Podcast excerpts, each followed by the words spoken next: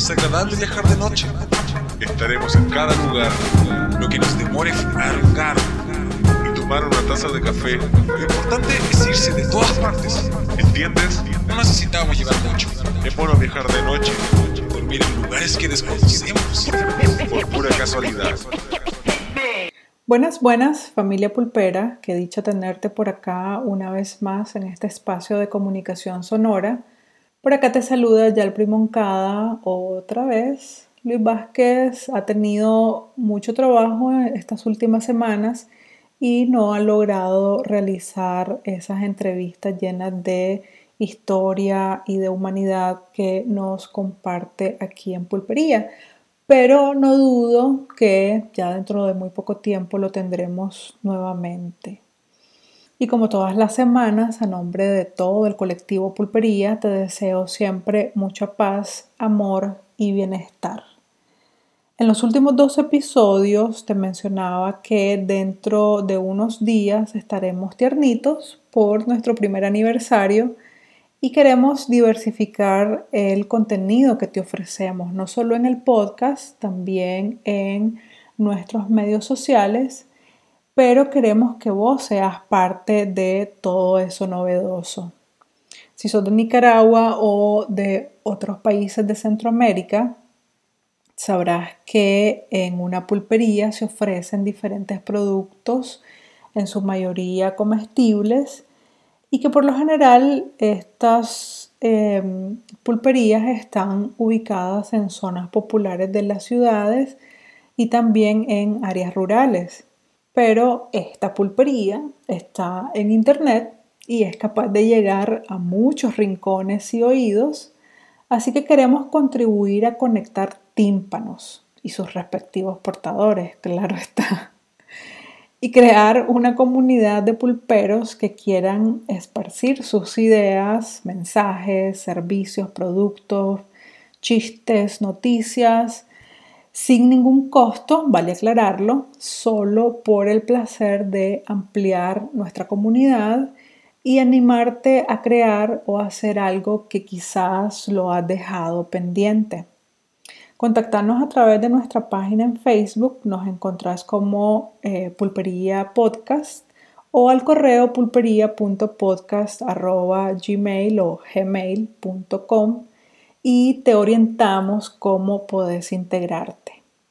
Claro, también recordad que nos encontrás como Pulpería Podcast en las principales plataformas que alojan este tipo de audios, tales como Anchor, Spotify, Google Podcast, Apple Podcast y muchas otras. Búscanos en YouTube también porque ahí subimos un audio video todos los miércoles por la noche a eso de las 7 pm suscríbete al canal y activa la campanita para que, te, para que te notifique todas las novedades. Y ya que estamos hablando de impulsar ideas, productos, servicios, etc., voy a dedicarle el capítulo de esta semana a una forma de emprender que quizás no has escuchado, pero que seguramente identificarás o sabrás de alguien que de alguna forma lo hace o incluso vos mismo puede que andes en la jugada, pero no conocías el término. Quédate porque ahorita te cuento. Seguramente has escuchado desde hace un tiempo que se puso de moda el término emprendimiento o emprendedores, que es un término proveniente del francés entrepreneur y se refiere a aquellas personas que crean o desarrollan ideas de negocios bajo riesgo propio, económicamente hablando. De ahí que dicha denominación se utiliza en el ámbito empresarial para referirse a un emprendedor o a un nuevo empresario. ¿Y has escuchado el término soloprenur? No es un término nuevo, pero definitivamente se ha vuelto más relevante en los últimos años. Si bien el término es casi sinónimo con la palabra emprendedor, existen algunas características que los diferencian claramente. Iniciemos con que soloprenur es la combinación de dos palabras, solo y emprendedor, Y bueno, básicamente es lo que viene a significar un emprendedor en solitario.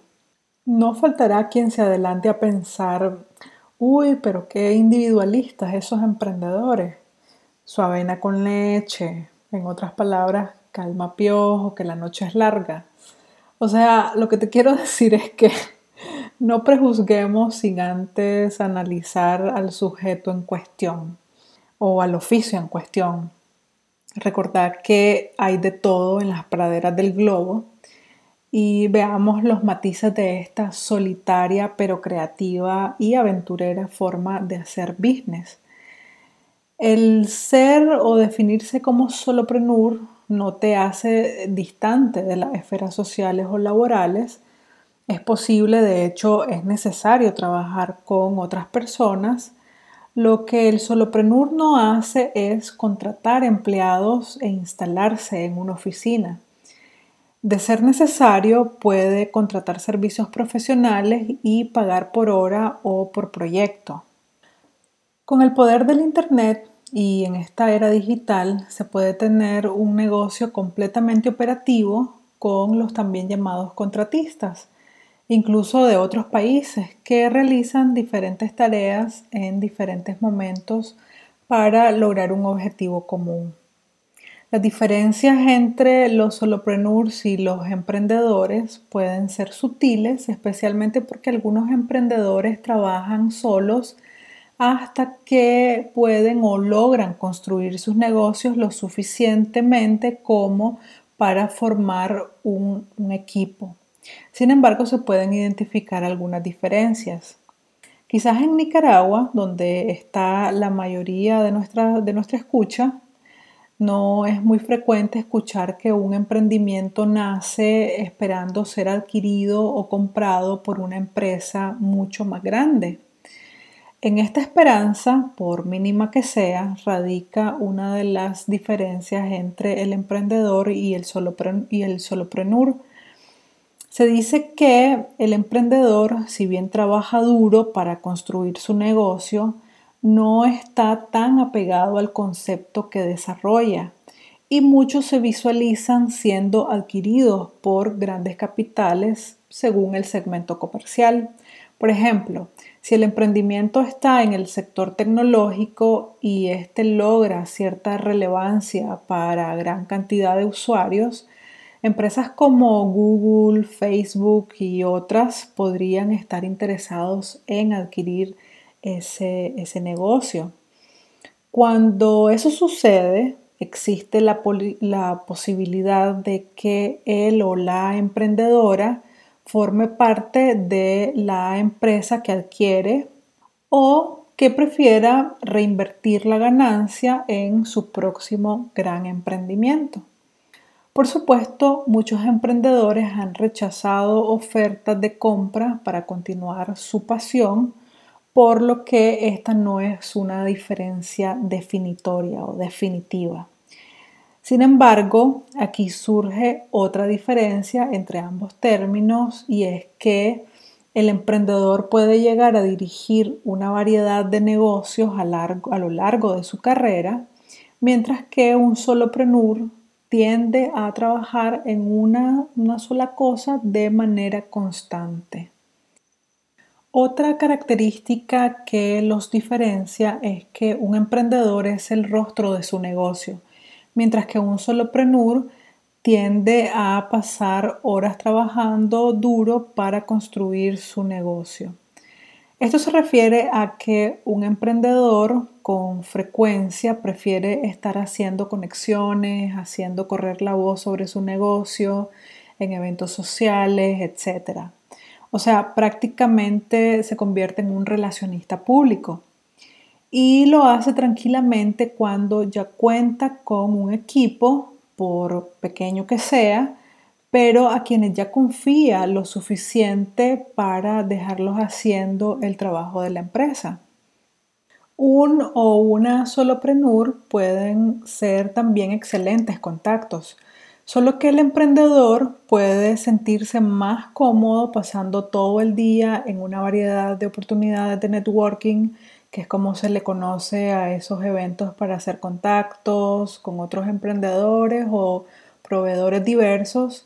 Y también el, emprendedor se siente cómodo en reuniones con clientes, mientras que el, solo, el soloprenur está contento, está satisfecho, le gusta hacer su trabajo, que puede ser, por ejemplo, como creativo, como diseñador gráfico, una fotógrafa, eh, programadores, eh, por mencionar algunos, ¿no?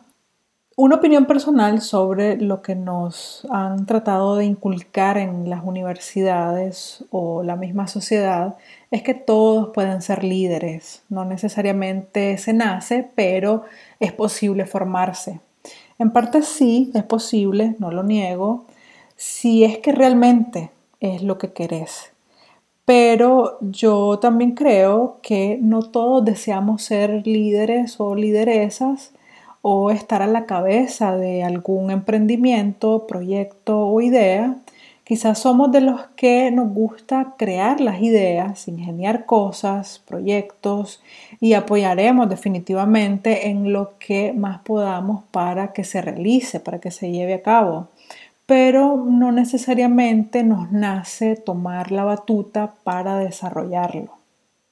Yo en alguna ocasión dije que no soy capaz ni de convocar para una carne asada en mi casa.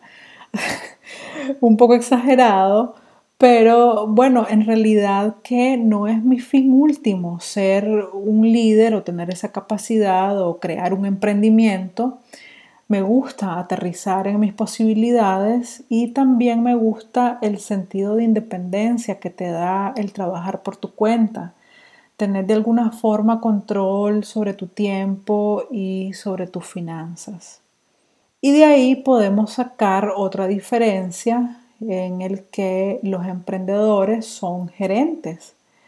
Cuando alguien es un emprendedor de corazón, incluso cuando inicia como soloprenur, está esperando el día en que pueda construir un equipo, en muchos casos comienzan a trabajar em, con, trabajadores autónomos o freelancers y asistentes virtuales para delegar su trabajo. Estos se sienten muy cómodos liderando un equipo de personas hacia un objetivo eh, definido.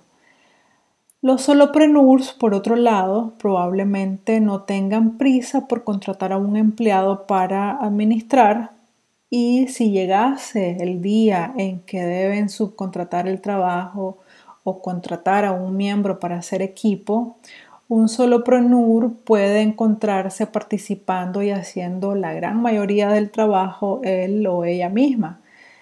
Por lo general, tienen dificultad para dejar de lado las tareas, ya que simplemente quieren saltar y trabajar duro para hacer crecer su negocio. Su propia naturaleza los hace trabajadores y no gerentes, ni administrativos, ni, ni líderes de un equipo.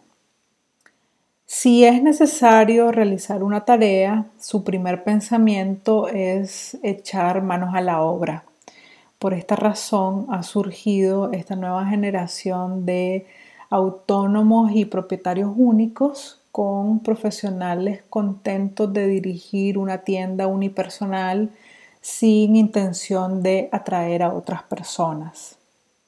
Los emprendedores, por otro lado, no tienen problemas para delegar incluso si tienen que retrasar el proceso hasta que tengan suficiente dinero para traer trabajadores adicionales, lo harán.